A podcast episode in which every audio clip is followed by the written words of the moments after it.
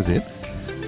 Hast du sehr synchron? Ja, das war sehr synchron. Fantastisch. Hallo und herzlich willkommen zur nächsten Folge des BVB Podcasts der Ruhrnachrichten. Du kennst das Sprichwort Butter bei die Fische. Ja, genau. Mhm. Letztens habe ich irgendwo was gesehen, ich weiß nicht, ob es bei Social Media war oder wo auch immer.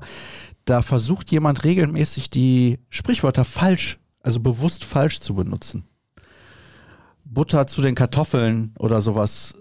Wobei das würde ja fast noch passen inhaltlich, ja? Was könnte denn das Thema der Woche sein? Was denkst du? Ein nicht so guter Auftritt gegen die TSG Hoffenheim, neue Trainerdiskussion, ein Kapitän, der sein Amt verfehlt hat. Ich hätte da so ein paar Ideen. Oh, der Kapitän, der sein Amt verfehlt hat. Hm. Das ist nicht schlecht. Das haben wir ja letzte Woche schon besprochen. Schon gemacht, eigentlich, ne? eigentlich haben wir das schon gemacht. Ja, da stach eine Hörerfrage heraus bei Instagram, die muss ich direkt mal hier reinhauen. Emre Can, deutscher Harry Maguire? Es gibt Parallelen, definitiv. Ich glaube nur, dass Harry Maguire oft Unrecht getan wird und bei Emre Can gerade alles stimmt, was an Kritik so auf ihn einprasselt. oh. Es ist seit Wochen, äh, ja, es ist seit Wochen unterirdisch und äh, einem Führungsspieler und Kapitän nicht würdig. Ähm, man hat sich dieses Grab allerdings selbst geschaufelt, das muss man ganz klar so sagen. Ich habe es auch damals in dem Podcast hier gesagt. Ähm, ich glaube, wir haben, oder haben wir sogar in Amerika schon drüber gesprochen, als wir noch ähm, über Skype zugeschaltet waren. Ich habe diese Entscheidung immer für einen Fehler gehalten, weil er für mich diese Rolle nicht ausüben kann. Er kann sie ähm, auf dem Platz nicht ausüben, er kann sie neben dem Platz nicht ausüben. Er ist nicht der geborene Führungsspieler, dafür ist er zu sehr mit sich selbst und seinen Problemen beschäftigt. Und man muss dann eben schauen, auch, was ist denn wirklich die Qualität eines Emre Can? War es dann die gute Rückrunde im vergangenen Jahr? Entschuldigung, oder ist es dann ja kein Wunder, dass da oder ist es, ist es eigentlich die Leistung, die er jetzt gerade zeigt, die er auch in den in den Jahren zuvor bei Borussia Dortmund gezeigt hat? War das eigentlich vielleicht vergangene Rückrunde so dieser Ausschlag nach oben und er ist eigentlich vielleicht nur eben ein durchschnittlicher Bundesligaspieler. Äh, aktuell sieht vieles danach aus und wenn du den dann eben noch als Führungsspieler mit der Binde am Arm auf dem Platz hast, dann ist das äh, so ein bisschen das Sinnbild für eine Krise. Ihr merkt, wir haben gefühlt das Vorgeplänkel übersprungen, aber ich kann natürlich erzählen, was mir so die letzten Tage passiert ist. Hm, zwei Zitate auspacken und währenddessen versuche ich unter den allein über 120 Hörerfragen bei Twitter die rauszufiltern, die zumindest für ein bisschen positive Stimmung zum Auftakt sorgen, aber es wird schwer. Also ich war am Sonntag nach dem Spiel noch was trinken mit einem Kumpel und da sind wir ins Wohnzimmer gegangen, also nicht in unseres, aber ist auch egal. Jedenfalls gehen wir dahin und in dem Moment, wo ich reingehen will, kommt ein Borussia raus und sagt so, ah Sascha, kannte ich nicht, aber scheint den Podcast zu sehen oder zu hören. Und dann kam er ins Gespräch und dann kam sein Kumpel raus, auch Borusse, und sagte, pass auf, jetzt muss ich überlegen, dass ich das Zitat richtig hinbekomme, irgendwas mit Taktik und Scheiße in einem Satz. Also, da kannst du jetzt ausdenken, was du willst, weil es passt ja alles.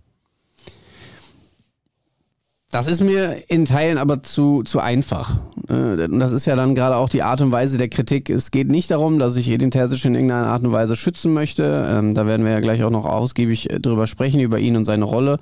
Aber ähm, es jetzt nur auf taktische Vorgaben zu schieben, ist mir ein bisschen zu kurz gedacht, weil du hast am Ende immer noch elf Spieler, die entsprechende taktische Vorgaben auch umsetzen müssen. Und daran mangelt es einfach gerade. Du hast zu viele Spieler, die deutlich unter ihren, ähm, ja, unter ihrem Maximum spielen. Julian Brandt völlig abgetaucht.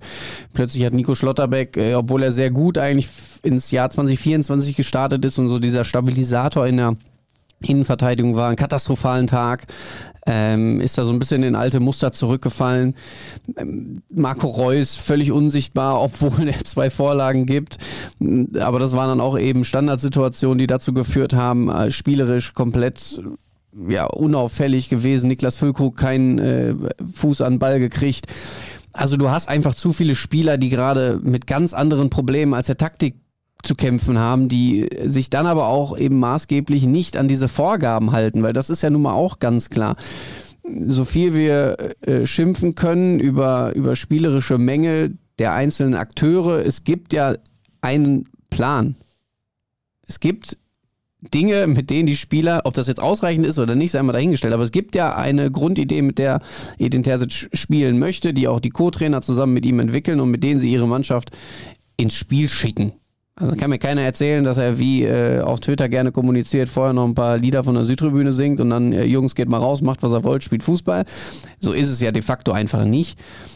Ähm, klar ist, dass er darauf angewiesen ist, dass die elf Leute, die auf dem Platz stehen, das dann auch zumindest zu 90 Prozent verfolgen und das tun sie aktuell vielleicht zu 10 und dann kommt das zustande, was wir am Sonntag gesehen haben.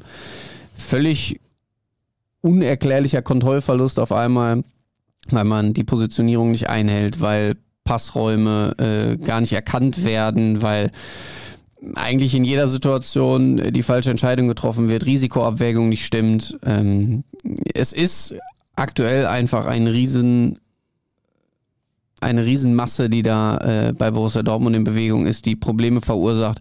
Und es ist eben nicht nur Taktik, Scheiße und das ist äh, dann das große Problem von Borussia Dortmund, sondern es ist viel, viel mehr. Ich grüße an der Stelle die beiden Jungs aus dem Wohnzimmer. Die, zurück. glaube ich, einen schönen Abend hatten bis aufs Spiel.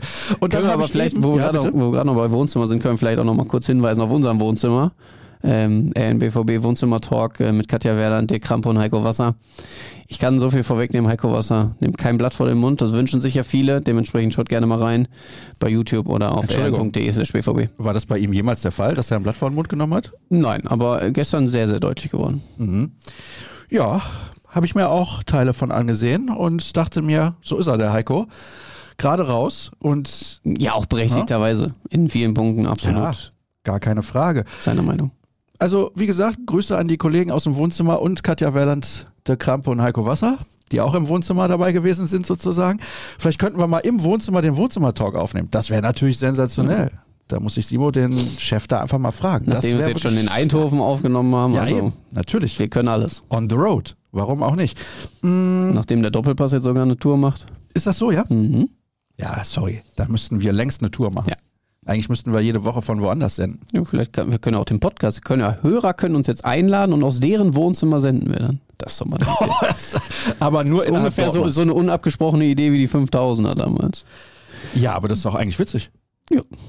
Können wir mal das weiterdenken. Ich, das finde ich gar nicht so schlecht. Also war das nicht mal so, dass die Toten Hosen bei Jens Jeremies im Keller gespielt haben? Da weißt du mehr als ich. Aber Jens Jeremies kennst du noch? Den kenn ich. Ja, gut, okay. Jo, du weißt ja nicht, das ist ja schon ein bisschen länger her, dass der mal vor den Ball getreten, also eigentlich hat er vor die Gegner getreten, aber auch manchmal vor den Ball. So, und ich grüße noch meinen Hausmeister Steffen. Oh, da geht die Tür leicht auf. Naja, ist egal. Der mich eben in der Tiefgarage kurz, ich sag mal, verbal angehalten hat, um dann am Ende was zu erzählen. Da sagt er, ja, er hat jetzt überlegt, irgendwie ist ja jetzt Auswärtsspiel in Bremen auch demnächst und ähm, es hörte sich so an, als hätten sie Karten und dann hat er wohl zu seiner Frau gesagt, ja, wollen wir uns einen schönen Tag machen oder gucken wir BVB? Kennst du das, diesen Witz, wo, ähm, wo der Mann zu seiner Frau sagt, du Schatz, sollen wir uns ein schönes Wochenende machen? Sie sagt, ja, ja, auf jeden Fall. Und dann sagt er so, ja, dann bis Montag. Großartig. Klassiker. Der ist wirklich, der ist wirklich ganz fantastisch. Ja, wie gesagt, Steffen war auch alles andere als begeistert und als ich dann nochmal die Statistik rausgekramt habe, fünf Siege in den letzten 15 Spielen und dann, ja, und das war doch auch schon vor der Winterpause und da war er auch, und dann habe ich irgendwann gesagt, Kevin Pinnow wartet. Wir müssen. Ich muss jetzt los. Und sonst wäre ich tatsächlich, hätten wir direkt hier, zack, 11 Uhr und jetzt haben wir schon ein paar Minuten Verzug. Aber es ändert ja nichts am Inhalt. Zählt das jetzt offiziell als Vorgeplänkel? Ja. Das war noch jetzt. Ja, zehn Minuten. Schreib Außer du möchtest so. noch fünf Leute zitieren, dann. Nee, es reichen so, die. Super, sind doch jetzt zehn Minuten. Ja, es reichen die beiden, aber die haben auch, ja, die stehen sinnbildlich, sinnbildlich für die Fangemeinde von Borussia Dortmund. So kann man das, glaube ich, auf jeden Fall ausdrücken. Also, ja. Kein Quiz heute. Es tut mir sehr leid. Wobei die, warte, das ist, geht ganz schnell. Welche Saison war es, Thomas Doll? Da lache ich mir doch den Arsch ab. 2,9? Ich würde sagen 2,7, 2,8. 2,8, 2,9. Der BVG, der BVB geht mit 0 zu 12 in Düsseldorf gegen Gladbach unter. 79? Ja, bestimmt. 78, 79. Das erste Tor fiel bereits vor Anpfiff beim Champions League Halbfinale Real gegen Dortmund. Na komm, das musst du wissen. Ne, kriege ich gerade nicht auf die Kette. Ein Jahr nach dem Champions League-Sieg, also 97, 98. Sammer wird beim 3 zu 3 in Gladbach an der Augenbraue getackert. Boah, das Bild hat natürlich jeder noch vor Augen. Aber ich habe kein Jahr dazu. Ich würde sagen, das war auch noch dieses wilde neongelbe Trikot. Deswegen sage ich 95, 96. So. Markus wird uns schreiben, ob das korrekt war. Ja, kannst mir einfach eine Nachricht schicken.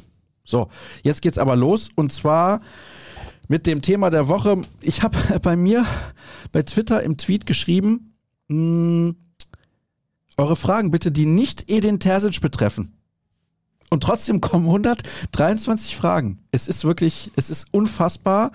Aber wir müssen natürlich über ihn reden und die Zeit bislang beim BVB und insbesondere, es sind ja viele Parallelen zu erkennen zur Rückrunde 22, 23. Am Anfang lange ungeschlagen geblieben. Und die Leistungen, naja, haben nicht unbedingt alle überzeugt damals. Dann haben aber Spieler wie Aller und Malen und auch Adeyemi angefangen zu treffen und dann waren trotzdem alle zufrieden. Dann kam ja irgendwann diese Phase mit dem Rückspiel gegen Chelsea, mit dem Bayern-Auswärtsspiel und mit dem Pokalspiel in Leipzig. Reihenfolge weißt du vielleicht jetzt besser auswendig. Die hat man alle drei verloren und zack war man bei allen drei Wettbewerben nicht mehr mit dabei. Und dann ist es jetzt so gewesen, Pokal ist man schon in Stuttgart vor der Winterpause ausgeschieden. Ausgeschieden. Ausgeschieden. So. Jetzt hat man nach dem Hinspiel gegen Chelsea, gegen Eindhoven natürlich, schon gute Chancen, ins Viertelfinale zu kommen. Das muss man auf jeden Fall sagen. Heimspiel gegen eine Mannschaft, die man eigentlich schlagen sollte. Wenn ich aber dann sehe, wie die sich jetzt gegen Hoffenheim am Sonntag präsentiert haben, da muss ich ganz ehrlich sagen, das haben auch einige hinterher zu mir gesagt. Hast du mal gesehen, ich habe ja Terzic gar nicht wahrgenommen an der Bank. Also, das ist doch eigentlich jemand, der, der sprüht nur so vor Elan, der ist emotional, der will mitreißen und die Leute sagen zu mir, ich habe den gar nicht gesehen da an der Seitenlinie. Was ist denn los mit ihm? Die Wechsel auch tendenziell relativ spät, dann hat ein paar Minuten gedauert nach dem 2 zu 3, bis dann endlich die neuen Spieler aufs Feld kamen und so weiter und so fort. Vielleicht fangen wir damit mal an, Kevin. Wie hast du ihn wahrgenommen jetzt am Wochenende? Du hast mit deiner Aussage jetzt eigentlich vier ja, bis fünf ja, Themen ich weiß, aufgemacht. Ich weiß. Also wie hast du ihn jetzt, sagen wir mal konkret, in diesem Hoffenheim-Spiel wahrgenommen? Ratlos. Komplett ratlos. Ähm, ich glaube, er kann sich das selbst nicht mehr erklären, wie es so zustande kommt, wie es zustande kommt. Also dass die Spieler zum einen dann natürlich die Vorgaben nicht entsprechend umsetzen, dass sich dann diese Zahl der individuellen Fehler so extrem häuft und dass ihr eben nicht nur bei einem Spieler, also du kannst ja mal einen Spieler, der, weiß ich nicht, fünf, sechs Fehlpässe im Spiel spielt, den kannst du so mitziehen, weil die anderen eben einigermaßen performen, aber du hast ja mittlerweile vier, fünf von diesen Leuten auf dem Platz, die äh, ja dann bei mir jetzt auch äh, in der Einzelkritik bei einer fünf gelandet sind. Und solche Spiele kannst du dann einfach nicht gewinnen. Und ich finde gar nicht, auch in der erfolgreichen Zeit, und da würde ich jetzt vielleicht nochmal einordnen, äh, was du gerade gesagt hast, ich, ich sehe diese Parallele zur Rückrunde nicht mhm. aus der vergangenen mhm. Saison, weil da ist man anders aufgetreten. Da hat man anderen Fußball gespielt. Ja, so die ersten zwei, drei Ergebnisse, die waren recht knapp. Ich erinnere mich an Mainz, ich erinnere mich an Augsburg.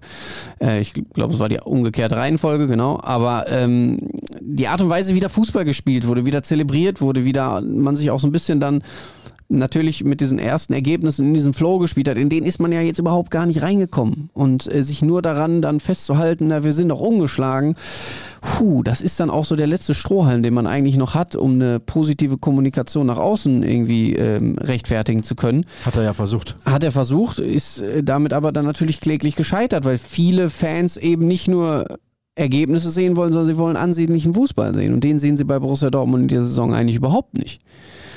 Kannst da du dich an ein Spiel erinnern, wo du sagst, boah, das hat mich richtig vom Hocker gehauen? Richtig vom Hocker hat mich kein einziges gehauen. Ja, nein. gut, das ist natürlich sehr wenig. Also ich kann mich an keins erinnern. Ich würde jetzt... Ähm, Auswärtsspiel bei Milan vielleicht. Ja, das würde ich jetzt in die Kategorie gut packen. Äh, hat, Heiko aber auch, hat Heiko aber auch sehr gut eingeordnet. Da fehlten ähm, beim AC welche, da fehlten dann aber auch ähm, in Newcastle oder hier beim Rückspiel dann ähm, den Engländern einige. Also man muss das dann immer in den Gesamtkontext mit einfließen lassen. So ein richtiges Spiel, was mich einfach mal geflasht hat, gab es nicht. Es gab mal so Phasen, wo man sagt, ja, da ist so ein bisschen was aufgeblitzt. Ich fand jetzt Freiburg, was sie ja dann als den großen Fortschritt gesehen haben, nachdem man ja mal vorher mal seitlich, mal diagonal und wie auch immer Schritte gemacht hat. Man hat ja immer versucht, irgendwie ein neues Vokabular dafür zu finden, dass man keinen Rückschritt erlebt hat. Ähm, haben sie ja dann das Spiel gegen Freiburg mit dem 3 zu 0 als, als das klasse, 3 zu 0 war es, ne? Ja. Mit dem, mit dem äh, klasse Ergebnis und dem tollen Auftritt irgendwie versucht hochzujubeln. Fand ich übrigens gar nicht, wenn, aber gut. Ja, fand ich auch nicht. Und wenn, wenn das wirklich dein Maßstab ist, dann, äh, dann bist du echt in einer Phase, wo es bescheiden läuft. Das muss man ganz klar sagen.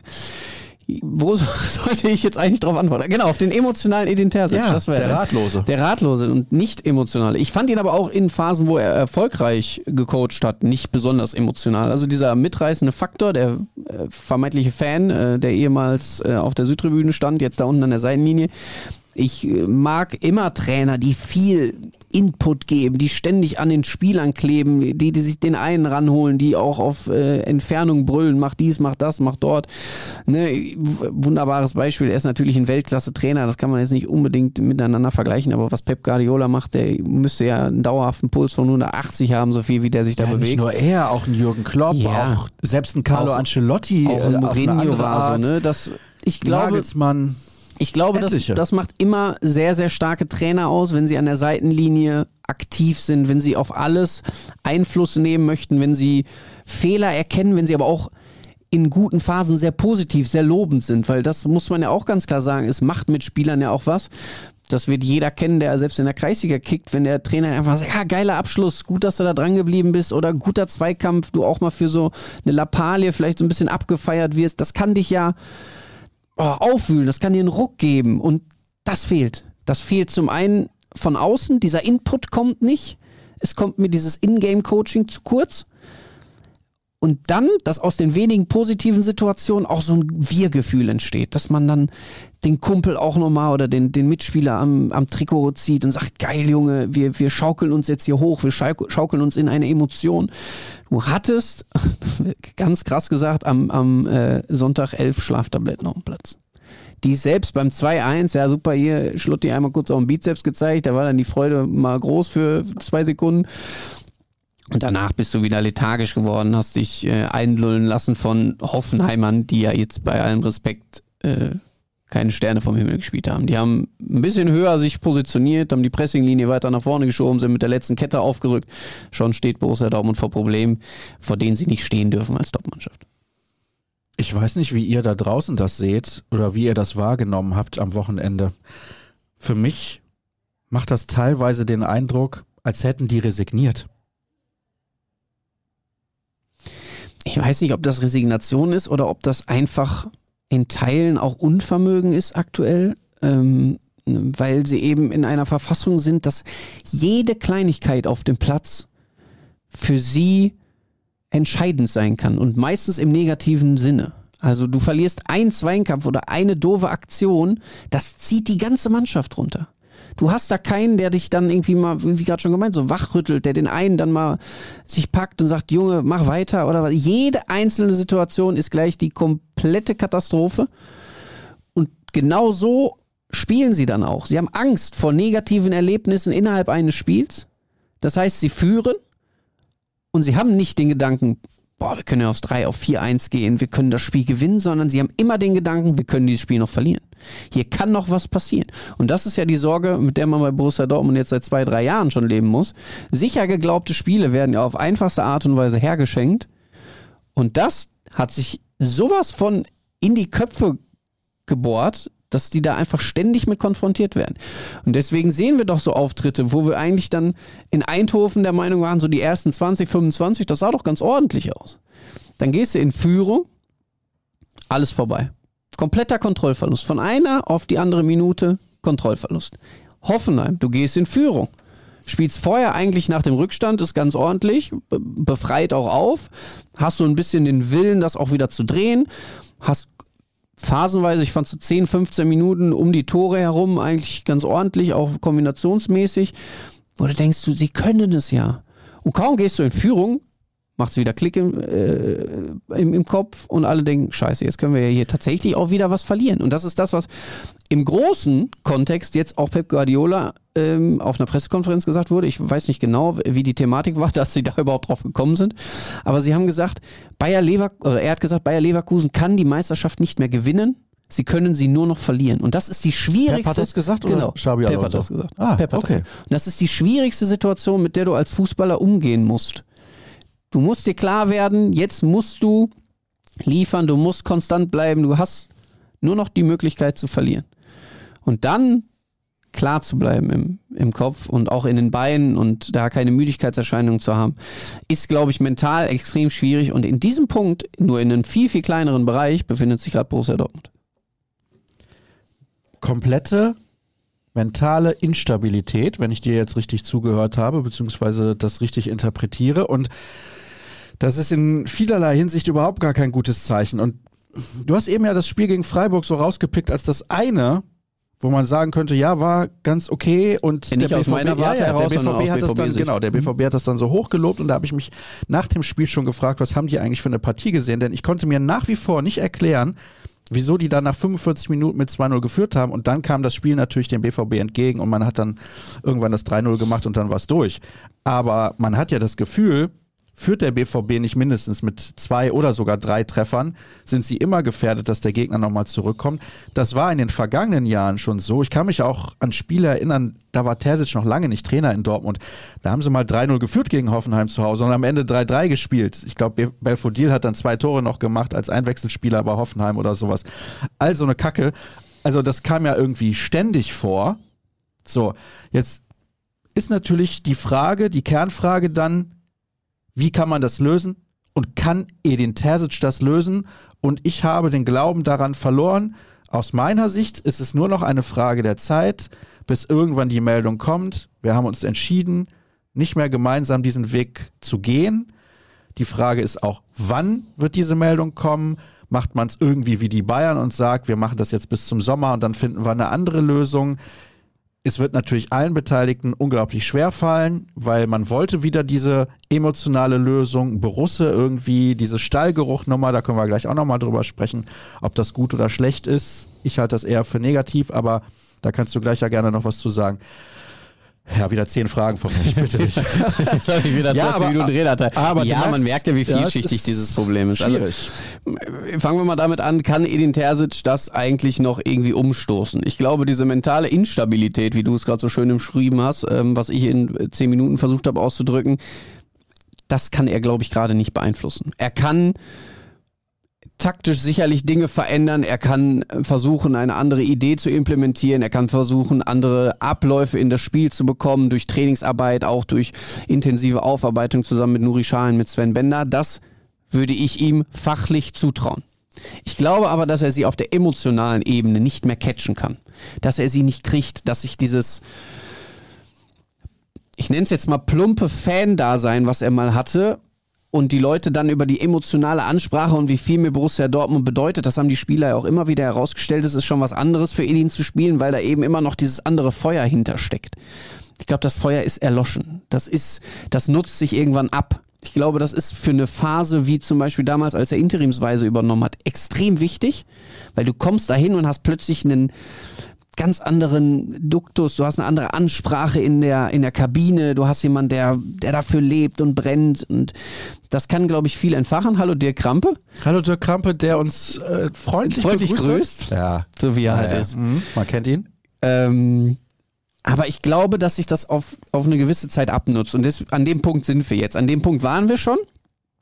Und dann hat man unglücklicherweise aus meiner Sicht entschieden, an ihm festzuhalten. Man hätte den Cut machen müssen nach der Hinrunde oder zur Winterpause hin, wo man ja genau an dem Punkt war, wo man eigentlich nur das Problem hatte, dass man so im Wort stand, auch in der Öffentlichkeit, dass Edin Terzic unantastbar ist. Wir erinnern uns alle an die Worte von Hans-Joachim Watzke. Ich glaube, wären diese Worte nicht gefallen und der BVB-Geschäftsführer hätte quasi selbst sich eingestehen müssen, da lag ich komplett falsch, dann wäre er auch nicht mehr Trainer von Borussia Dortmund gewesen. Ich glaube, das würde auch auf alle anderen Trainer zutreffen. Also wären ein Marco Rose in dieser Situation gewesen, wären Lucien Favre in dieser Situation gewesen. Nennen wir noch zehn andere, sie wären alle, glaube ich, im Winter entlassen worden. Ich glaube, dass der Zeitpunkt für die Entlassung der 28. Mai war. Gedanklich. Ja. Ich glaube, weil du gerade sehr gut beschrieben hast, wie ich finde, dass dieses Feuer erloschen ist. Und ich glaube, das ist einfach ausgegangen mit diesem Spiel am 27. Mai. Ja, aber da ist ja nicht der Gedanke gereift. Nein, um Gottes Willen. Das, Nein, nein, das ja nein. auf keinen Fall. Aber es war der, Das will ich nicht sagen. es war ähm, der Startschuss allen Übels. Das kann man so sagen. Definitiv. Ne? Und äh, da bin ich auch voll bei dir. Äh, Es konnte ja auch eigentlich nur noch schlimmer werden. Das wussten ja alle. Hatte also, in dass dem Moment nichts mehr Dortmund, zu gewinnen. Genau, das, da sind wir wieder an diesem Punkt. Sie können nur noch verlieren und das konnten sie äh, in dieser Saison dann auch nur. Es war klar, die Bayern werden wieder anderen Fußball spielen, obwohl der ja auch gerade nicht herausragend ist und trotzdem stehen sie eben weit vor. Dann hast du auf einmal dieses Team der Stunde Bayer Leverkusen. Unfassbar Stuttgart. interessante Transfers, unfassbar geiles Spielkonzept, äh, ein Trainer, der natürlich von allen vergöttert wird. Das ähm, ist einfach herausragend, was die gerade machen und plötzlich dümpelst du halt um Platz 4 rum. So. Aber wie gesagt, ich finde, sie haben den Punkt verpasst, im Winter einen klaren Cut zu machen, zu sagen, wir müssen uns jetzt eingestehen, das funktioniert so nicht. Was sie jetzt gemacht haben, macht die Situation natürlich noch komplizierter. Du holst wieder zwei Leute in den Verein, das haben wir auch, glaube ich, in dem Podcast schon diskutiert, die ebenfalls wieder sehr eng mit dem Verein verbunden waren, als Spieler lange hier aktiv waren, den Kontakt immer aufrecht gehalten haben, die natürlich viel fachliches Wissen mitbringen, hätte ich aber als Lösung in Folge von Terzic schon schlecht gefunden im Winter, würde ich jetzt gerade auch schlecht finden. Ich glaube, dass es aktuell, sorry, wenn ich dir da ins Wort falle, katastrophal wäre, die beiden zu den Chefs zu machen. Aber es ist ja nun mal die naheliegendste Aber es ist und doch fast nicht, schon einzige Lösung, die man ja jetzt hätte. Also dann musst du aber klipp und klar sagen, nur bis zum Sommer. Du kannst doch nicht allen Ernstes dann. Aber machst du es dann wieder Also- wie machst du es dann wieder wie mit Terzic, wo du dann gesagt hast, auf jeden Fall nur bis Sommer, weil du schon einen Rose im Hinterkopf hast. Plötzlich gewinnen die aber noch irgendwas mit dem BVB. Gut, also die werden jetzt dieses Jahr nicht mehr viel gewinnen, das ist klar. Die Champions League ist das äh, müssen wir jetzt einfach mal ignorieren. Aber sie können natürlich die Ziele erreichen. Plötzlich spielt Borussia Dortmund unter den beiden super Fußball. Und du hast dich dann darauf festgelegt, aber- im Sommer auf jeden Fall jemand anderes zu holen?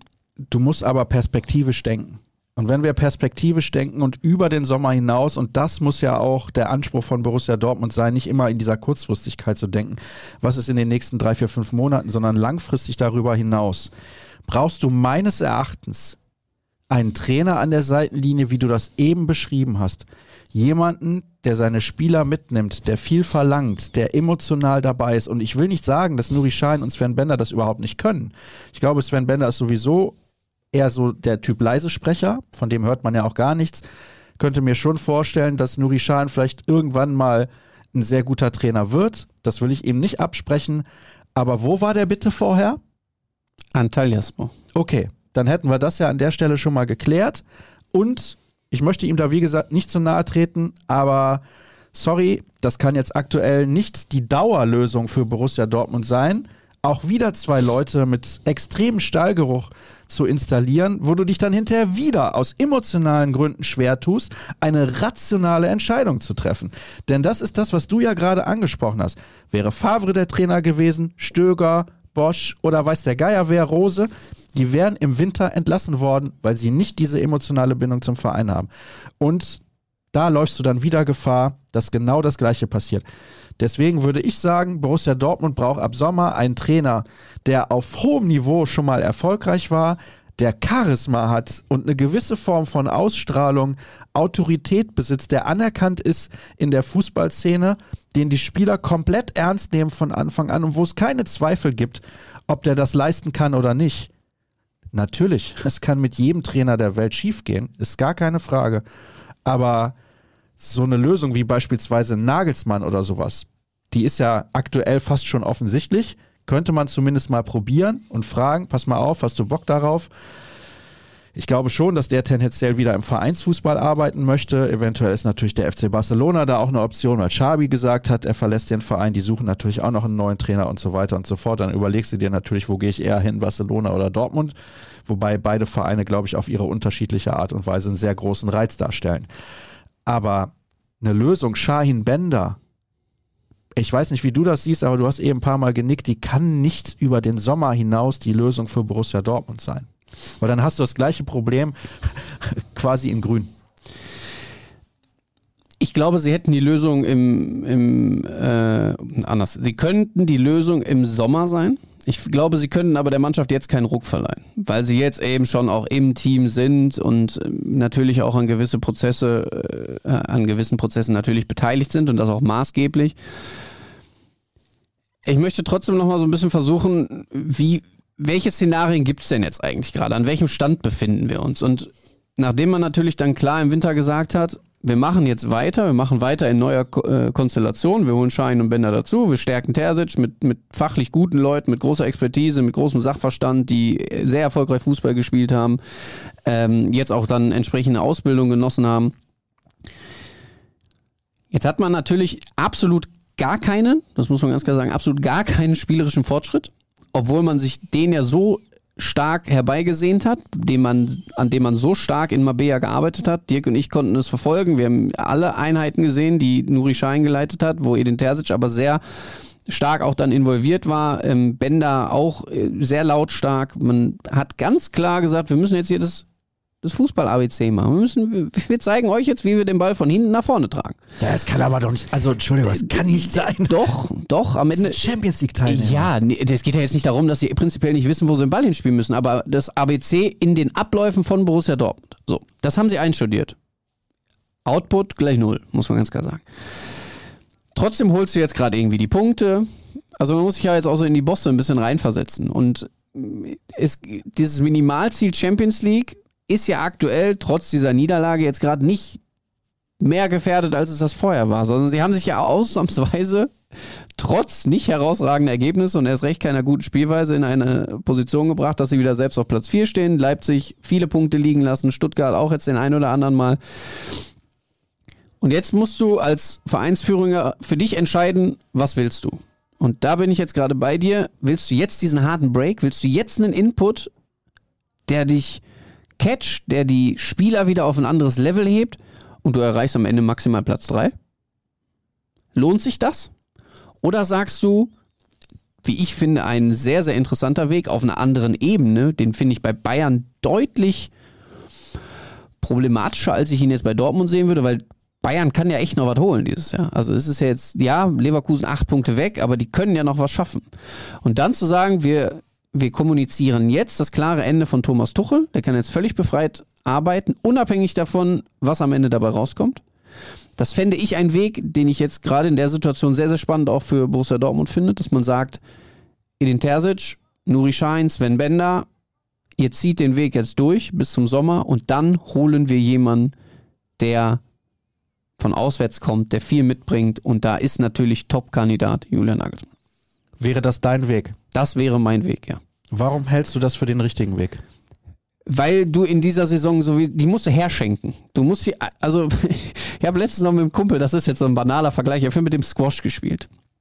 Und habe gesagt, bei, nach einem so langen Ballwechsel, ich bin vier Bällen hinterher gesprungen, ich habe den einen Punkt geholt, aber die nächsten vier pumpe ich wie ein Marienkäfer. Ich hätte sie wegschenken müssen. Ich hätte meine Kraft sparen müssen, um mich auf die Aufgaben danach fokussieren sollen. Ist denn Borussia Dortmund konditionell so schlecht aufgestellt wie Kevin Pinot? Das ist die Frage. Ich sag mal so, ich habe am Ende gewonnen. Ah. Also, ah, ja? Ja? Ja, aber, aber das war ja dann so eine Bestandsaufnahme. Und so finde ich, ist es gerade in dieser Saison. Wir sprechen immer wieder über Übergangsphasen beim BVB. Ich weiß, dass sich jetzt viele gerade diesen Impuls wünschen. Und ich bin ehrlich, ich persönlich würde mir den auch wünschen, weil ich lieber ansehnlichen Fußball sehe, weil ich natürlich auch äh, das wird man wissen, äh, in, in andere Gespräche, vielleicht manchmal auch auf Pressekonferenzen treten würde. Das sind für mich mittlerweile viele Phrasen, die da benutzt werden, ähm, um sich natürlich selbst auch zu retten. Das ist nicht mehr ein, ein angenehmer Austausch, äh, wo man dann auch äh, gerne drüber schreibt und was man dann gerne aufarbeitet.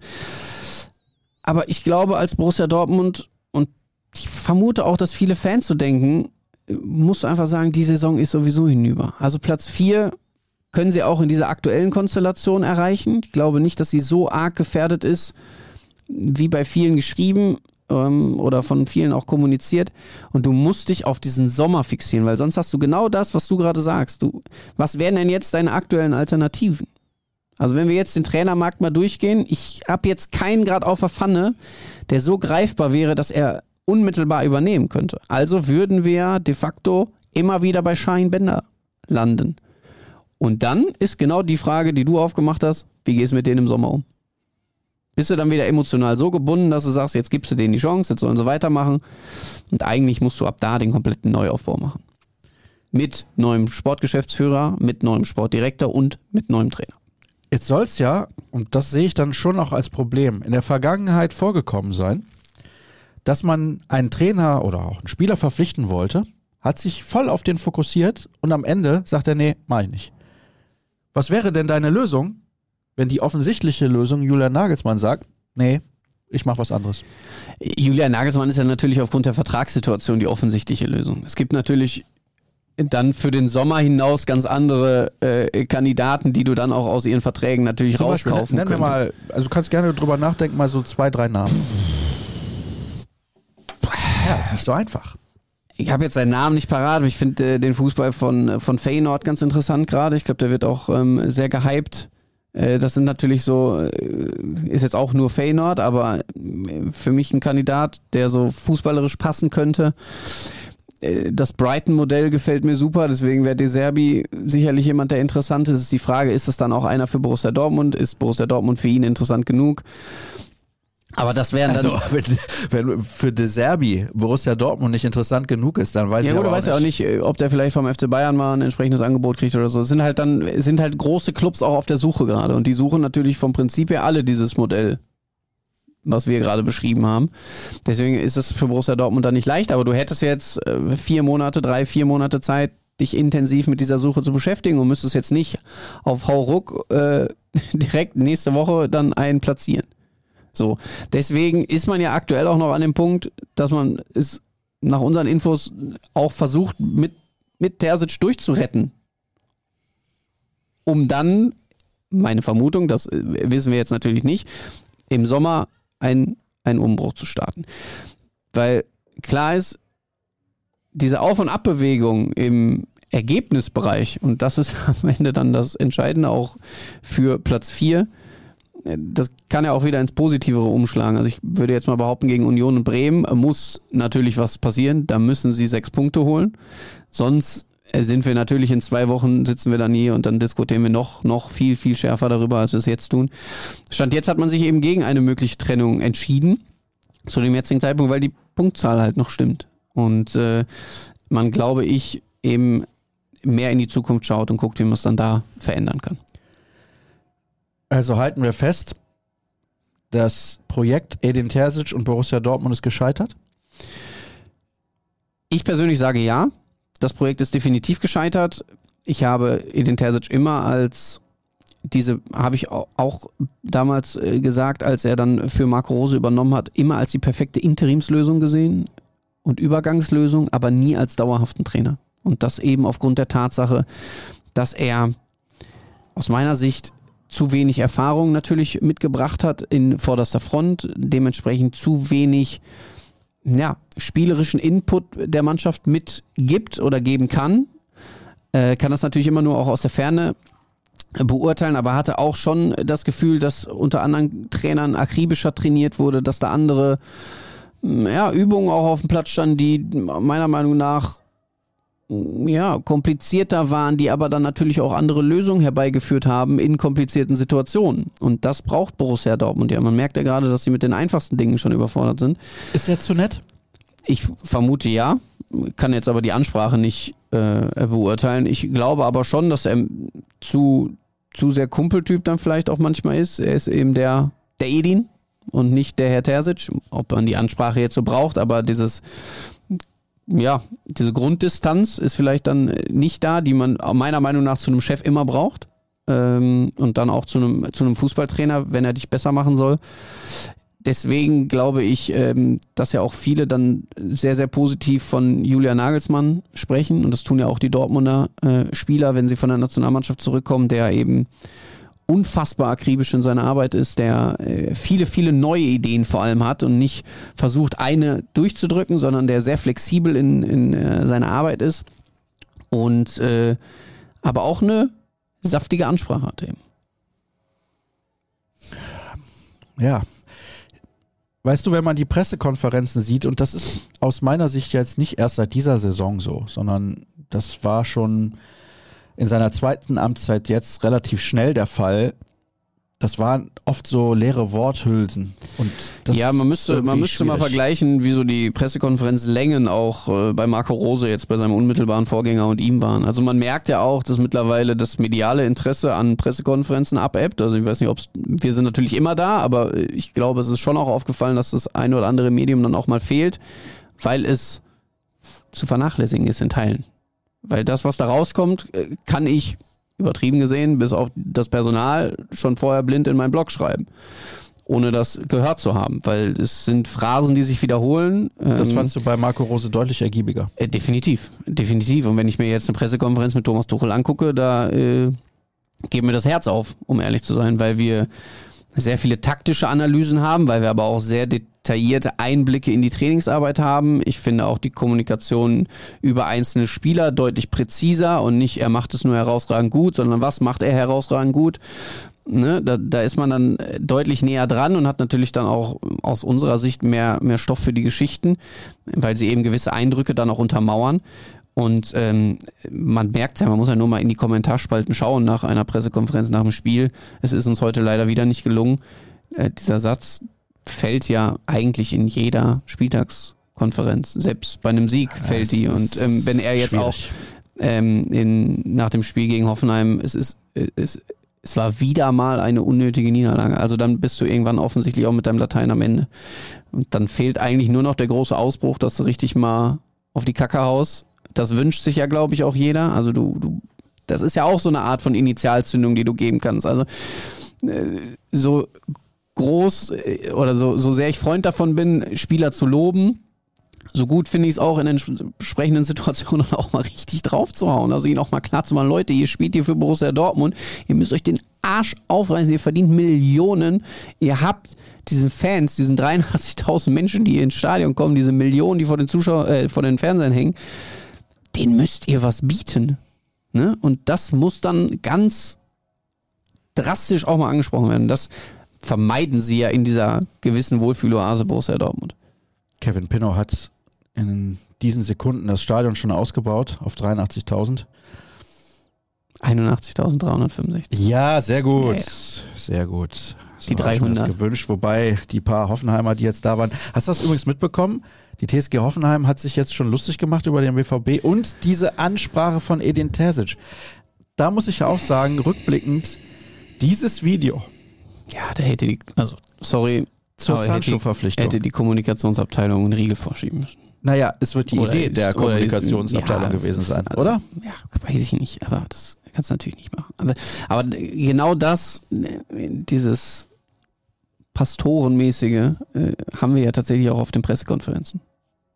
Das ist ja so. Ich bin Atheist. Du wirst trotzdem mal bei irgendeiner Ansprache dabei gewesen. Ja, ist richtig. Wenn es an Weihnachten ist. Ja, so ist das. So, jetzt haben wir ein bisschen länger über Edin Terzic gesprochen. Hast du dazu noch was zu sagen?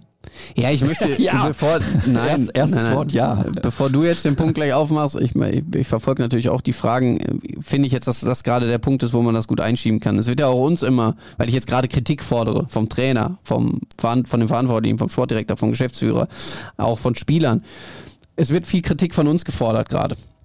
Das kann ich absolut nachvollziehen, ähm, ich glaube, man sollte sich nur mal so ein bisschen den Weg auch anschauen, wie wir die letzten Wochen, Monate über berichtet haben. Da waren wir auch immer diejenigen, so habe ich es wahrgenommen, so haben wir es auch in der Redaktion wahrgenommen, die auch kritisch waren in den Momenten, wo plötzlich es phasenweise mal hieß, oh, das läuft doch eigentlich ganz gut. Und da haben wir immer wieder den Finger in die Wunde gesteckt und haben gesagt, nee, nee, nee, nee, Freunde. Also schön aufpassen, hier nicht blenden lassen von dem, was da gerade ergebnistechnisch so passiert. Und ich kann all diesen Frust bei den Fans gerade verstehen, wo dann auch viele diesen sofortigen Schlussstrich fordern von Edin Terzic. Ich habe ja auch gesagt, ich hätte ihn mir schon im Winter gewünscht. Ich kann auch jetzt damit leben, wenn da unmittelbar eine Veränderung stattfindet. Man muss sich in die Geschäftsführerebene reindenken, in die Rolle des Sportdirektors. Wenn du punktetechnisch gerade nach dem, was du ausgerufen hast, an deinem Minimalziel immer noch dran bist, was ist dann die Grundlage für diese, ähm, für diese Entlassung? Und deswegen zögern sie gerade einfach noch. Sie wissen um die Brisanz, sie wissen um die Situation, in der Borussia Dortmund sich gerade befindet und das ist absolut eine Krisensituation. Und da gibt es natürlich auch sowas wie eine Deadline, ähm, oder eine gewisse Punktevorgabe dann auch für die kommenden Aufgaben. Klar, es wird sie nicht erreichen, dann, dann wackelt hier äh, richtig die Bude. Aber Stand jetzt gibt es eben noch nicht, und das ist auch klar kommuniziert, nicht das Momentum, dass Edin Terzic kurz vor dem Ende steht. Und dann, finde ich, sind wir auch in der Pflicht, das so einzuordnen und nicht einfach nur mit der Peitsche die ganze Zeit dahinter zu stehen und drauf zu hauen. Natürlich, vollkommen richtig, kritisch mit dieser Situation umgehen. Da bin ich aber ganz klar der Meinung, das tun wir. Ähm, und wenn man sich kritische Fragen und kritischere Fragen auf der Pressekonferenz wünscht, dann äh, muss man auch eben dazu sagen, dass wir mittlerweile auch wissen, was für Antworten wir darauf bekommen. Und ähm, die Frage ist, lohnt es sich dann überhaupt gewisse Fragen zu stellen? Oder muss man halt gucken, wie man dann äh, damit umgeht? Ich kann es verstehen, ähm, möchte aber jedem dann auch äh, einfach mal ans Herz legen, vielleicht auch einen Ticken über den Tellerrand hinaus zu gucken, äh, zu schauen, was machen wir alles, in welchem Umfang machen wir das. Und wenn dann in so eine Analyse mit reinfällt, dass auch ich dann, äh, in dem Fall war tatsächlich ich dann auch der Autor, einen Nico Schlotterbeck kritisiere, dann ist Nico Schlotterbeck ein Teil dieses großen Problems bei Borussia Dortmund und wir decken nun mal komplett Borussia Dortmund ab und sind nicht die Rohnachrichten, die nur über Edin Terzic berichten. Aber klar ist auch, Edin Terzic ist bei uns mehrfach auch an diesem Wochenende kritisch hinterfragt worden. Es gab Kommentare in diese Richtung. Und ähm, ja, das wollte ich jetzt einfach nochmal loswerden, äh, um da vielleicht mal für ein bisschen Verständnis zu werben. Äh, ich glaube, ich krieg's von den wenigen, wenigsten dann am Ende auch wirklich dieses Verständnis. Aber ja, musste mir das zumindest mal einmal von der Seele reden. Äh, dazu noch zu diesem Schlotterbeck-Artikel, äh, den habe ich auch gelesen und ist natürlich dann auch immer irreführend. Teilweise die Leute lesen dann gar nicht den Artikel und das ist ja nur die Schlagzeile. Ja, und aus, ich habe geschrieben, er ist an drei Toren beteiligt. Da wurde dann schon gemacht, ja, der war ja niemals an allen drei Toren schuld. Ja, aber das habe ich auch nicht geschrieben. Er war beteiligt. Beteiligt ist nicht Hauptschuld. Ja, aber bei dem ersten Tor nochmal kurz dazu, bei dem ersten Tor. Wie kannst du denn so einen Dreckspass spielen? Ja, aber wie kannst du auch so verharren in deiner Position? Ja. Also du musst den Pass ja erkennen. Der, der ja. war ja so langsam gespielt, dass er vier Sekunden auf dich zurollt. Ja, aber ehrlich, also. Aber natürlich. Also, Emre Can hat von uns auch eine 5 bekommen und ist im Kommi ja. auch alles andere als gut weggekommen. Ja, sagen wir mal so, ist damit auf 5 noch gut bedient gewesen in dem Spiel. Ja. Also, habe ich vorher schon mit Leuten drüber geschrieben, oh, wahrscheinlich Emre heute Innenverteidiger. Habe ich zurückgeschrieben, bitte lass das. Ja, wir sind jetzt an einem Punkt angekommen, wo du tatsächlich darüber nachdenken musst, auch an Edin Terzic Stelle, ihn selbst zu schützen. Und ihn selbst zu schützen heißt, ja, er spielt katastrophal gib ihm, schlecht. Gib ihm, gib ihm Auszeiten. So sagen. Du musst ihn Auszeiten geben. Das Problem ist natürlich, dass du auf der Sechserposition nicht mal äh, für ihn dann einen entsprechenden Ersatz hast gerade. Dazu noch ganz kurz. Aber da sind wir dann wieder bei der Kaderstruktur. Wir kommen jetzt gleich zu den Hörerfragen dann, weil zwei, drei sind eingetrudelt. Ich muss um 13 Uhr auch ja, die, bei Gericht so sein. Lang, so lang dauert es nicht. Weiß ja nicht, was Bei vor. Gericht? Ja. Das Hauptverfahren gegen Nico Schulz wird heute eröffnet. Uh. Das ist aber jetzt hier um die Ecke, ne? Amtsgericht. Ja, okay, alles klar. Live-Ticker ja, bei ja, uns rn.de. Nein, nein, keine Sorge, so lange zieht es sich nicht. Aber wie gesagt, zwei, drei Fragen sind eingetrudelt. Jetzt habe ich meinen Punkt vergessen. Was wollte ich denn bloß sagen? Wir waren gerade bei Emre Can. Ja, musst du überhaupt einen Sechser haben, wenn du gegen die TSG Hoffenheim zu Hause spielst? Das ist ja die Frage, die ich jetzt schon relativ Hatten häufig...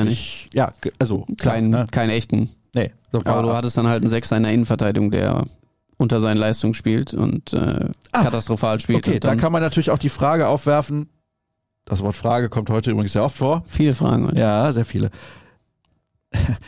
Ist der überhaupt gut genug noch?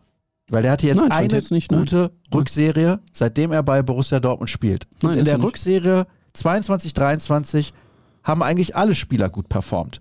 Aller hat getroffen nach der Krebserkrankung. Adeyemi ist durchgestartet. Auf einmal hat Donny Malen Tore geschossen. Übrigens, Donny Malen muss ich wirklich sagen, Hut ab. Ja, der war ja schon in der Hinrunde nicht so schlecht. Jetzt in der Rückrunde spielt er eigentlich auch ganz gut, macht immer seine Tore, ist an Toren beteiligt. Also, ich will nicht sagen, er ist über jeden Zweifel erhaben, um Gottes Willen, aber er bringt zumindest konstant Leistung. Das, das würde ich schon mal behaupten. Und er arbeitet auch nach hinten. So, ist Emre Can nicht eigentlich völlig überbewertet? Die Frage kann man einfach mal in den Raum werfen. Weil die habe ich aber schon oft mit Ja, ja beantwortet. Ja, so. Hörerfragen. Hörerfragen. Hörerfragen. Oh, jetzt gucke ich gerade mal. Mhm. Ja, schreib mir das mal auf. Oh, Terzic? Nee. Okay, Gott sei Dank. Nein. Das wäre natürlich jetzt, dann, ah, dann würde der Podcast richtig stark gehen. Ich glaube, die Zuschauer- und Hörerzahlen werden sowieso durch die Decke gehen für diese Ausgabe. Hoffen wir es mal. Wir könnten natürlich auch nochmal irreführend einfach beim Tweet schreiben, haben über ganz andere Dinge gesprochen. Schlotterbeck im Fokus. Nein, jetzt hör auf. Nee? Machen da was Schönes. Markus hat geschrieben, wenn ihr Entscheidungsträger beim BVB wärt und nicht auf Vertragslaufzeiten achten müsstet, wen würdet ihr am Ende der Saison aussortieren? Spieler, Staff, Management. Dann habe ich geschrieben, Markus übertreibt nicht, solange geht die Sendung nicht. Ja, das ist ja, also das ist ja wirklich eine Sondersendung. Muss ja jetzt jeden einzelnen Spieler fast durch. Bleiben wir bei Staff und Management. Oh, Ja. ja, Stuff, also Stuff umfasst ja, weiß ich nicht, wie viele Leute. Also wir reden jetzt nicht Wir reden jetzt nur vom Trainerteam. Äh, Trainerteam. Ja, habe ich, ja, hab ich, ja, hab ich ja vorhin gesagt, also ich bin der felsenfesten Überzeugung, dass Sebastian Kehl Sportgeschäftsführer wird. Daraufhin brauchst du einen neuen Sportdirektor. Ich glaube, der Krösche wird's nicht. Ähm, das deckt sich zum, zumindest mit unseren Infos. Ähm, Wer zur Hölle soll es denn dann werden? da sind sie noch in der Erfindungsphase. Fällt Klare Namen ein. nicht. Ja, sie werden natürlich internen Namen besprechen, aber die sind bislang noch nicht nach außen gedrungen. Und Trainer, mein Konstrukt habe ich da auch gerade skizziert. Ich würde Julian Nagelsmann ab Sommer präferieren. Mhm. Okay. Ja, Markus, Sondersendung. Demnächst dann mal. Wir haben ja bald Länderspiele. Toni Groß übrigens zurück in der Nationalmannschaft. Was soll das denn? Du würdest jetzt auch nicht, ich sag jetzt mal, wenn, wenn Jürgen Kors sagt, ich komme aus der Elternzeit nicht mehr zurück. Ich, ich mache ein Sabbatleben jetzt. machst du jetzt ich mach, für einen ich, Vergleich? Ich, pass auf, ich mache ein Sabbatleben. Güte. Ich mache ein Sabbatleben bis zum Ende Ja, es ist meiner. ist- so. da- Da würdest du ja auch nicht einen dazu holen, der so alt ist wie Dirk Krampe. Aber du brauchst Aber? doch. Ja, aber du, du hast ja keinen besseren. Also, ist halt einfach. Musst du, äh, da muss Dirk mehr arbeiten einfach. Ja. Dein Vergleich ist immer noch kurios. Aber ja, mach weiter. Ich weiß gar nicht, wie ich drauf kam. Ich auch nicht. Du glaube ich auch nicht.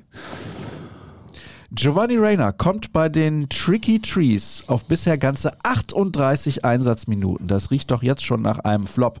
Habe ich übrigens hier im Podcast so angekündigt, dass das eigentlich nichts bringen würde. Bisher hat er dort weniger Spielzeit bekommen als beim BVB. Kommt er überhaupt über die Rolle des Notfall-Backups raus? Macht das so Sinn? Nee. Das kann ich dir sagen, Martin. Das macht null Sinn. Das ist natürlich völliger Blödsinn. Und gefühlt war es irgendwie absehbar. Wir haben uns ein bisschen umgehört in England, äh, sind da im Austausch auch mit anderen Journalistenkollegen, ähm, um dann mal die Situation so ein bisschen aufzudröseln. Woran liegt es eigentlich, dass er da jetzt auch so wenig zum Einsatz kommt? Könnt ihr dann morgen lesen. Der Kollege Thomas Schulzke recherchiert gerade noch. Ja. Er kommt vielleicht Aber nicht zum natürlich, Einsatz. es macht wenig, eine Laie ohne Spielzeit macht immer wenig Sinn. Ah, Jetzt muss er noch trinken, deswegen muss er kurz überbrücken. Äh, schön getrunken. Weltklasse getrunken. Ich hatte aber auch einen Trinkplan. Ja, den habe ich auch umgesetzt. So. Ja, hier kommt die Frage natürlich, wie schätzt ihr die Chancen ein, dass Nagelsmann im Sommer übernimmt? Nicht gering. Ich glaube schon, dass er da Bock drauf hätte. Kann mir auch vorstellen, dass das gut passen würde äh, mit ihm hier in Dortmund, dass er einen kompletten Neustart dann auch hat. Er kennt einige Spieler aus der Nationalmannschaft dann schon. Äh, ich glaube auch generell, dass er sich eher vorstellen könnte, in Deutschland zu arbeiten. Dementsprechend äh, ist das durchaus ein denkbares Szenario. Vierers Händel verstehe ich nicht ganz. Ed BVB 96 Fan. Ja, von welcher Mannschaft ist er denn jetzt Fan?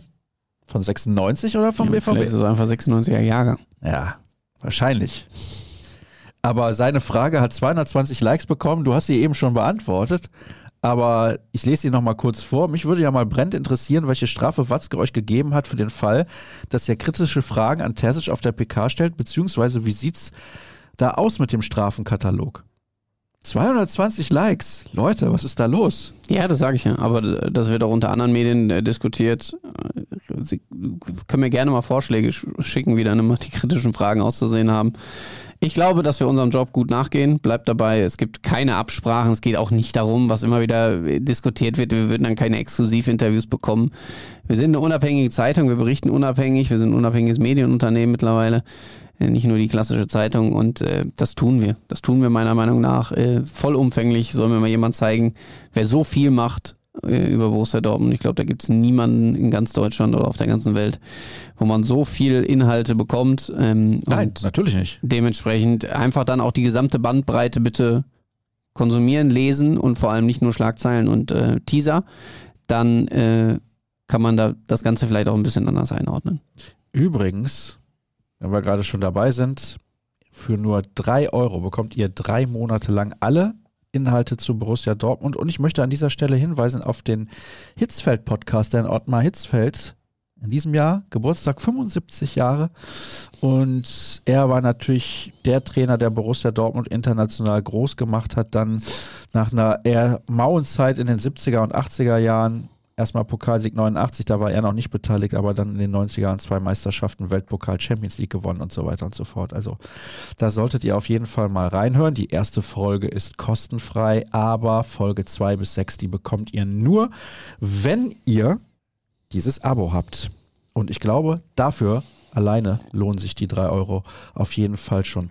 Da ist die nächste Kollegin, die vorbeiläuft, die nur kurz geschmunzelt hat, irgendwie so Carolina Meinert aus der Chefredaktion, eben Dirk Krampe vorbeigekommen. Hier ist immer gut was los und bei den Hörerfragen natürlich nach wie vor auch. Wir werden nicht im Ansatz nicht im Ansatz ausreichend dieser Fragen beantworten können. Es ist einfach nicht möglich, Kevin. Ich versuche ein paar rauszusaugen sozusagen, aber was mir auch schon aufgefallen ist, unfassbar viel Ironie. Mhm. Die Leute sind ironisch und das ist nie ein gutes das Zeichen. Das ist nie ein gutes Zeichen. Kurz bevor wir die nächste Frage dazu vorlesen, das ist nie ein gutes Zeichen. Das ist nie ein gutes Zeichen. Sehr gut. Jetzt lese ich die Frage vor. Und zwar, ich finde die Lage absolut entspannt.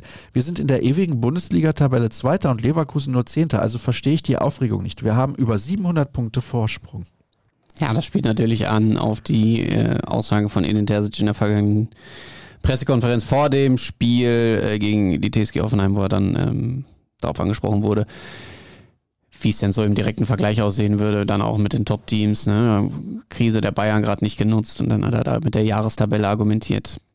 War für mich auch eine Statistik, die man natürlich niemals herbeiführen darf, weil es noch nie ein Meister gekürt werden aufgrund einer Jahrestabelle. Und äh, deswegen müssen sie halt in dieser Saison performen. Das tun sie nicht 20 Punkte hinter Leverkusen. Das ist einfach dramatisch.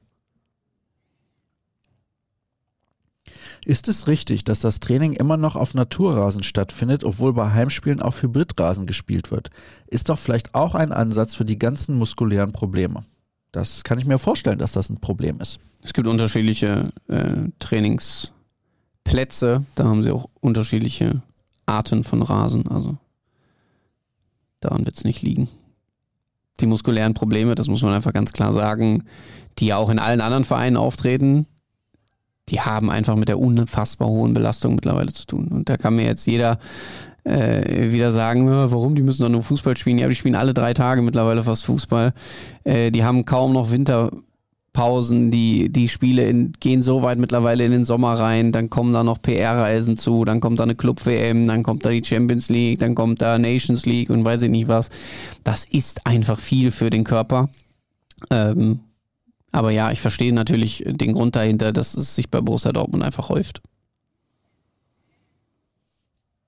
Das, was den BVB hohes Ansehen beschert hatte, war die gute Scouting-Abteilung, die den ein oder anderen Geniestreich bzw. Spieler aus dem Hut gezaubert hat. Unter anderem in der Klopp-Ära. Woran liegt das, dass die Kreativität da anscheinend abhanden gekommen ist, möchte Toni gerne wissen.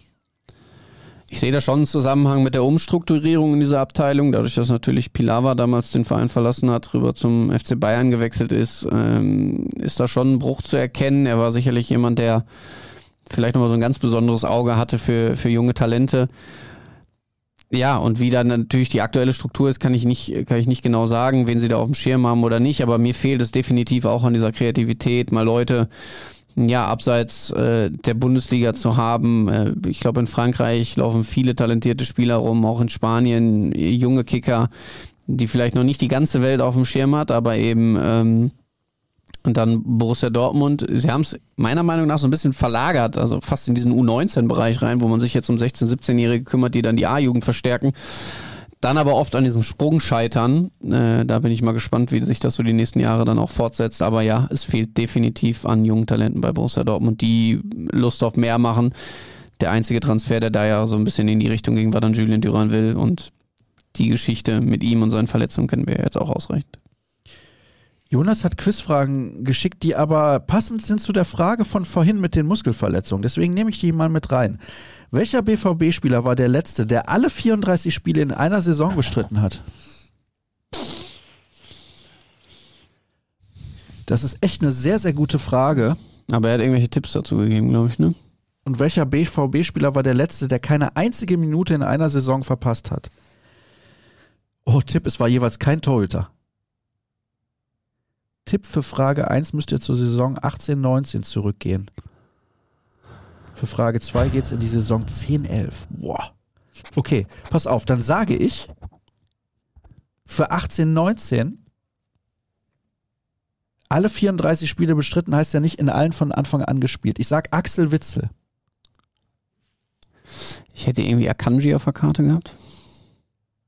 Ich sag Axel Witzel. Das ist übrigens auch ein Drama. So, das weiß ich nicht, wenn man mir das. Ja, raus damit, raus damit. Sag's den ruhig. für den Preis damals gehen zu lassen. Boah. Der spielt einfach bei City. Ja, der Stammverteidiger. Spielt überragend. Also das tut echt weh. Das tut echt weh, dass man das damals so vor die Wand gefahren hat und ihm irgendwie die Perspektive nicht so richtig geben konnte und das Gefühl, du, du wirst hier wertgeschätzt. Das ist echt bedauerlich. Ja, stell dir vor, man hätte den einfach noch weiter im Kader. Dann Ja. wäre die Abwehr richtig gut aufgestellt mit vier super Innenverteidigern. Na gut, alle vier hättest du nicht in deinem Kader. Das hätte einer von den Muss vier man nicht mal. gemacht. Muss man mal im Ja, Kader. gut, aber die müssten das auch mitmachen. Ja, hast doch genug Spiele und einer ist immer verletzt, dann ist einer außer Form und zack, fertig. Ja. 2010, 2011. Oh, das war die erste Meistersaison. Piszczek. oder?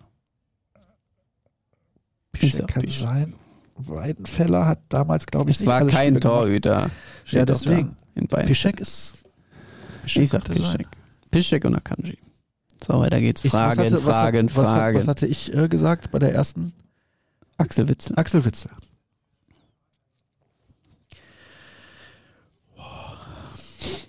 Nun ist Mathe-Nachhilfe gesucht. Diese X-Goals, wie werden sie berechnet, was sagen sie aus und wie wichtig ist der Wert wirklich? Also, die werden berechnet anhand von vorherigen Situationen, die genauso waren wie die, in der sich der Spieler befindet in dem Moment, wo er abschließt, korrekt? Boah, besser hätte man es nicht zusammenfassen können. Und wie groß die Torwahrscheinlichkeit ist. Genau. Und die wird daran berechnet, ob dieser Spieler, der in der Vergangenheit aus der gleichen Position schon Hat abgeschossen gemacht? hat, hat er ein Tor geschossen gemacht oder nicht. nicht Bedeutet, beispielsweise bei einem Elfmeter, ist natürlich die Expected Goals Rate relativ hoch. Aber ist es tatsächlich an einem Spieler gerechnet? Also Nein, nein, an allen genau. Spielern in Ja, der ja. Bundesliga jemals, seitdem ja. diese ja, Statistik genau. zur Das- Verfügung steht. ja. Genau. Also das heißt, ob Pinno, Krampe oder Kors den Artikel schreiben, Ist egal. die Wahrscheinlichkeit, dass die Leute kritisieren, ist immer gleich hoch. so, wenn ich den schreibe, ist die natürlich noch höher. Ja, so kann man das ungefähr sagen. So, Aussagekraft ist also. genau. Was für mich, sagen hat, Sie für mich aus? persönlich hat es kaum Aussagekraft, äh, bin ich ehrlich. Es zeigt natürlich, wie, wie unkreativ äh, vielleicht Vereine auftreten, aber äh, wenn ja, selbst wenn du ein scheiß X-Wert-Goal hast, kannst du plötzlich europäisch spielen, siehe Union Berlin. Die haben es dann auch geschafft, aus Dingern welche zu machen, wo man niemals welche machen darf. Sie haben halt überperformt. Und genauso kannst du über- und unterperformen. Ja, Borussia Es gibt ja auch Dortmund. Packing-Rate. Also es gibt ja Werte, die sind, das ist Wahnsinn, ob man die immer alle braucht. Ich weiß es nicht. Packing Jetzt ist, ist es aber grad- völlig aus der. Ja, jetzt ist es die Rückeroberungszeit. Die Ballrückeroberungszeit, die wird jetzt immer gemessen. Ja, die ist jetzt. Die lag bei 25,1 Sekunden bei der TSG Hoffenheim, 12,3 beim BVB. also war so. man da deutlich besser oder man kann Zumindest sagen, in der ersten Hoffenheim Hälfte. Ich habe hat nicht mehr nach. einfach Dortmund den Ball gegeben, damit die was Das machen. ist, genau. Das ist ja immer dann auch Auslegungssache, wie geht man mit den Zahlen um. Ja, kommt auch dazu. Dürfte Nuri unter irgendwelchen Umständen zumindest bis Saisonende übernehmen, ohne eine Lizenz für die Liga zu haben? Ich glaube, dass das geht. Also er darf ja sowieso interimsweise erstmal, ich weiß gar nicht, wie lange das ist. Da gibt es, glaube ich, eine festgelegte Zeit. Und danach, meines Wissens nach, ich habe es jetzt aber noch nicht ähm, ausrecherchiert, darf er das auch. Borussia Dortmund müsste nur eine Strafe zahlen. Ich glaube, Stadrennen hat das relativ lange gemacht in der Liga. Die haben, weiß ich nicht, 10.000, 15.000 pro Spiel für ihren Trainer bezahlt, weil der da eigentlich nicht, also ich- Peanuts. 10, 15 ist jetzt einfach so äh, rausposaunt, kann auch viel mehr gewesen sein, weiß ich gerade nicht. Äh, Schaue ich aber mal nach. Hat mich auch interessiert, weil wir das jetzt in der Vergangenheit schon mal besprochen haben. Ist ja jetzt nicht so unwahrscheinlich, dass es vielleicht doch noch dazu kommt. Verpflichtet Aki als Abschiedsgeschenk Mourinho? Nein. das, nee, das, Also, das kann keiner bringen. Jetzt. Wenn ich José Mourinho hier noch als Trainer erlebe, dann das wäre schon interessant, aber nee, nee. Guten Tag, Ihr Erdkundelehrer mit Hauptfach Linguistik. Wie heißt er nun? Ri, Rai, Rü. Gesucht ist natürlich die richtige Aussprache von Reasson.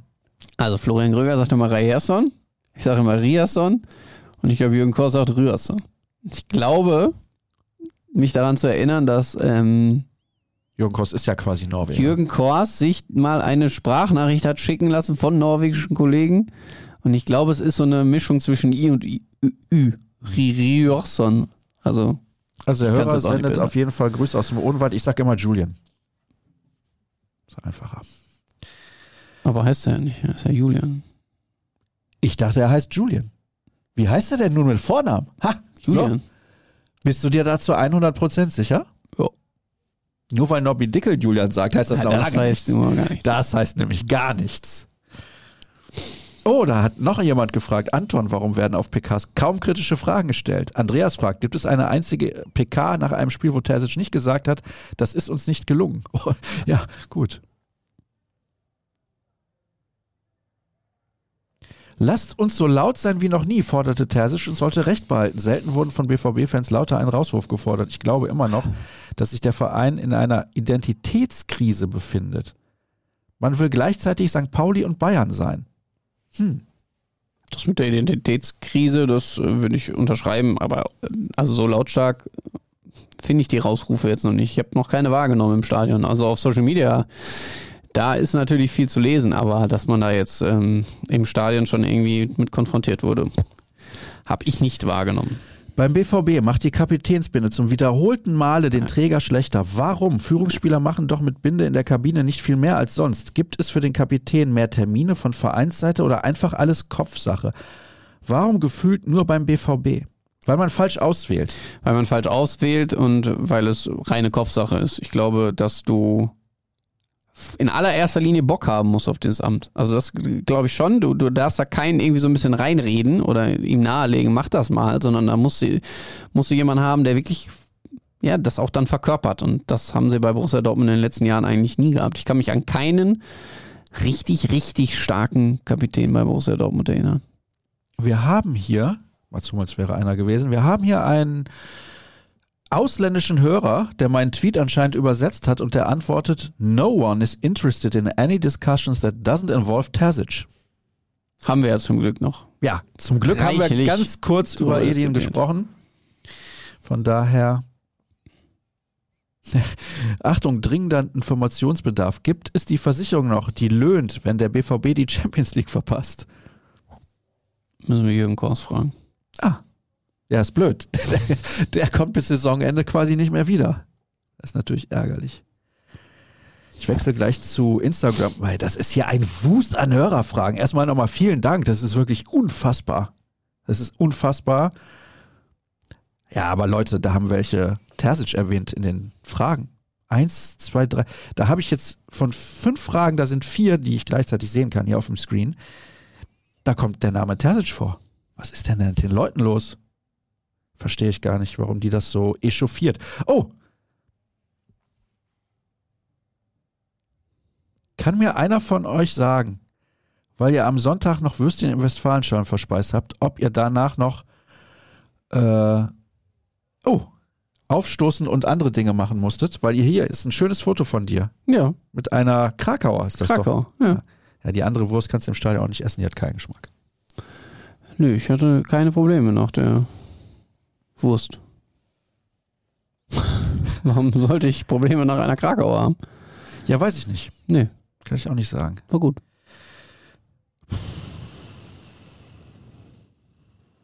Was haben wir denn hier noch?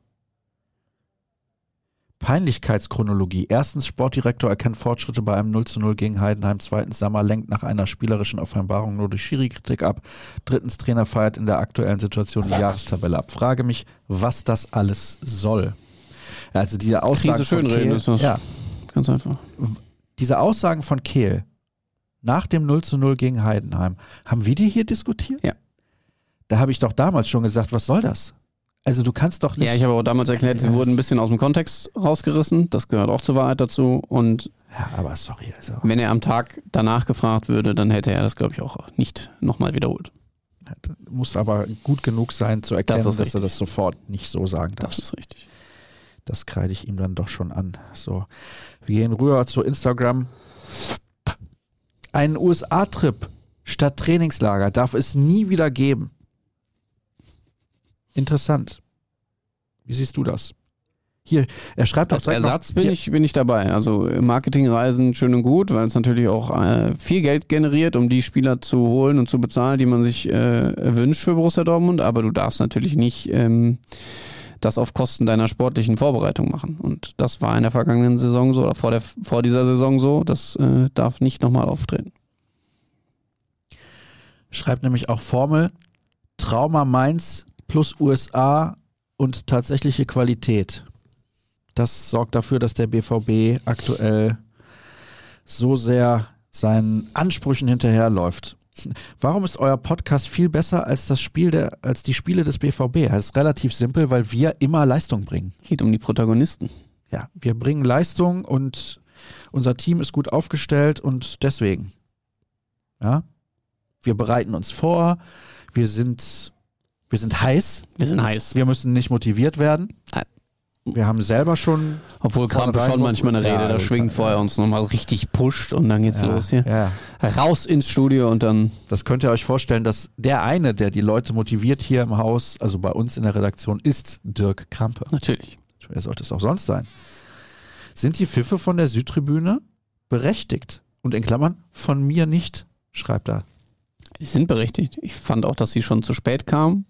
Mir wären auch andere Spiele eingefallen, wo es durchaus angebracht gewesen wäre.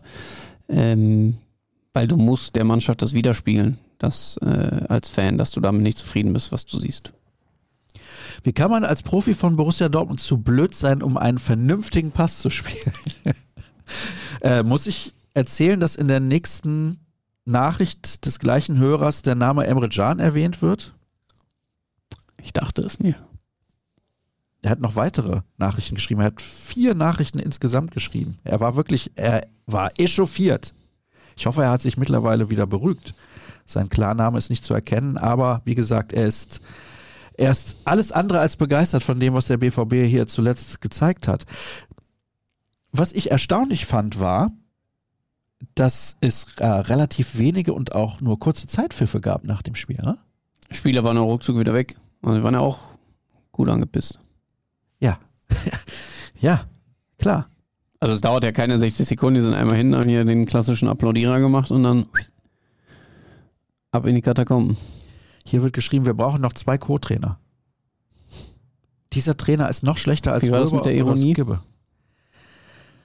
Oh, das ist Wahnsinn.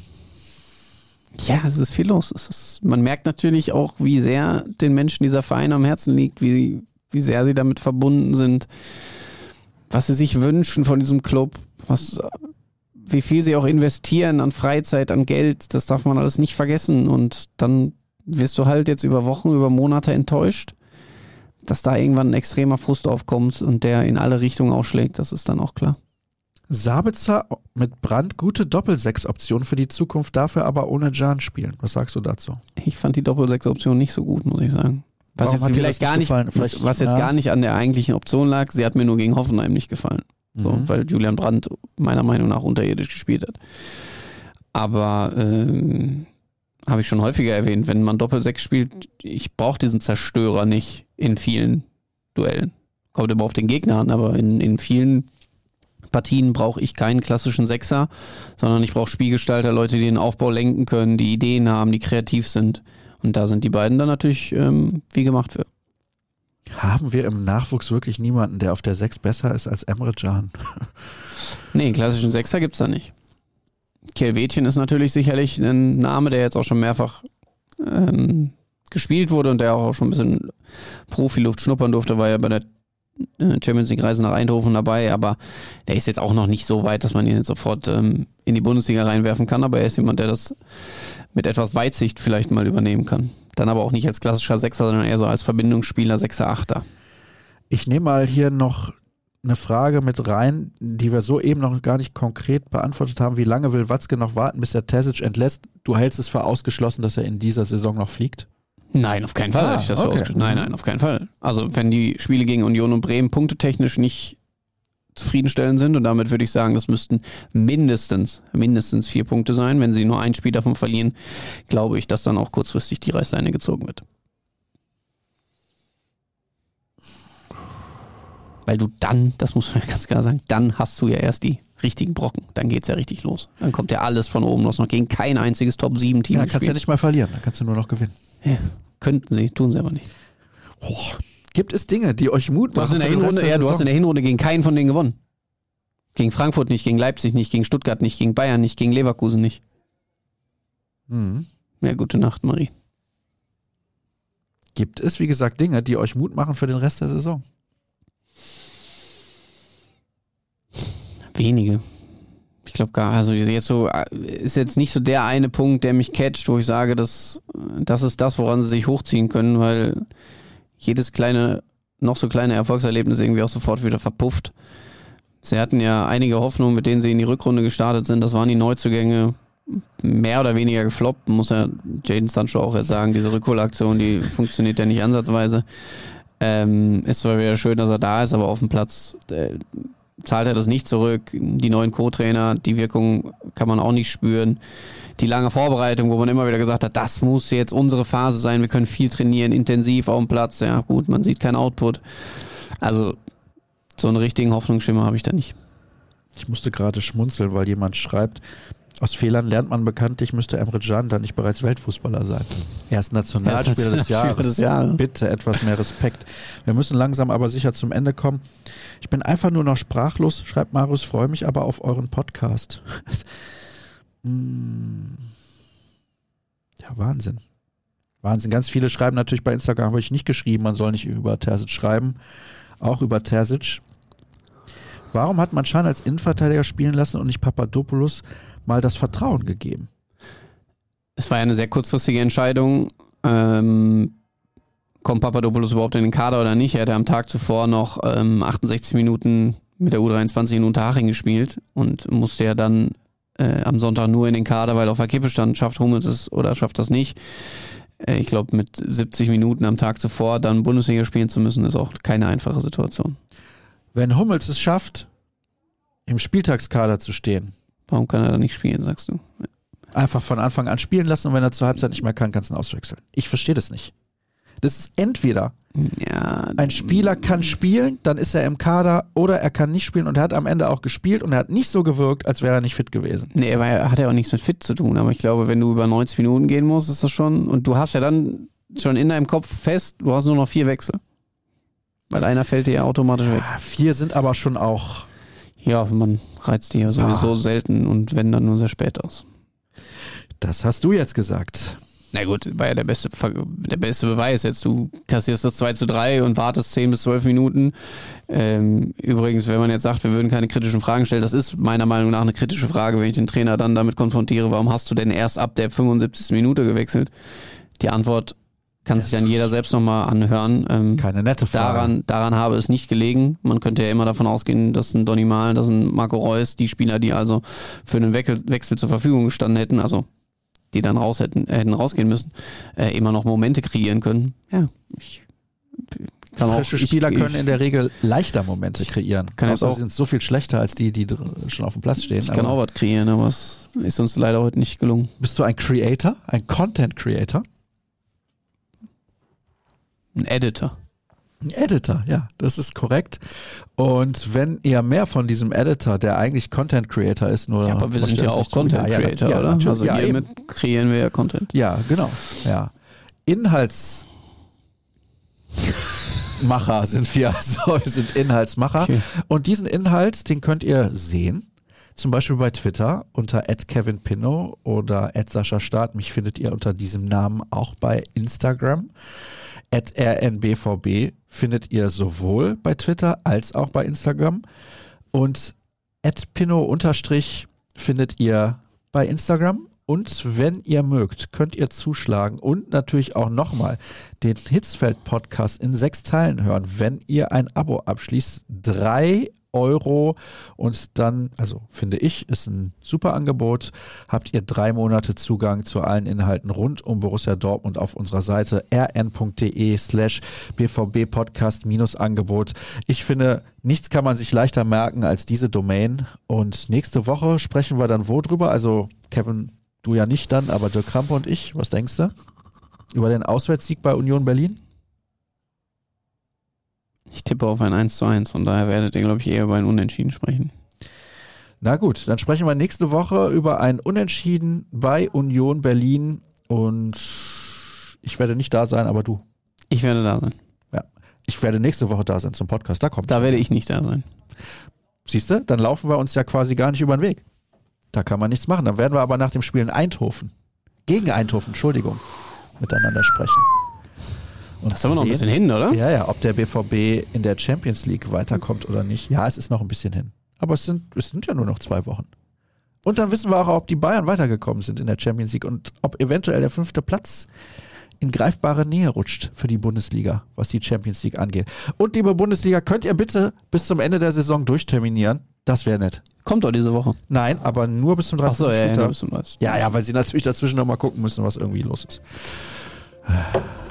Das Schlusswort. Bis zum nächsten Mal. Habt eine gute Zeit. Ciao. Tschüss.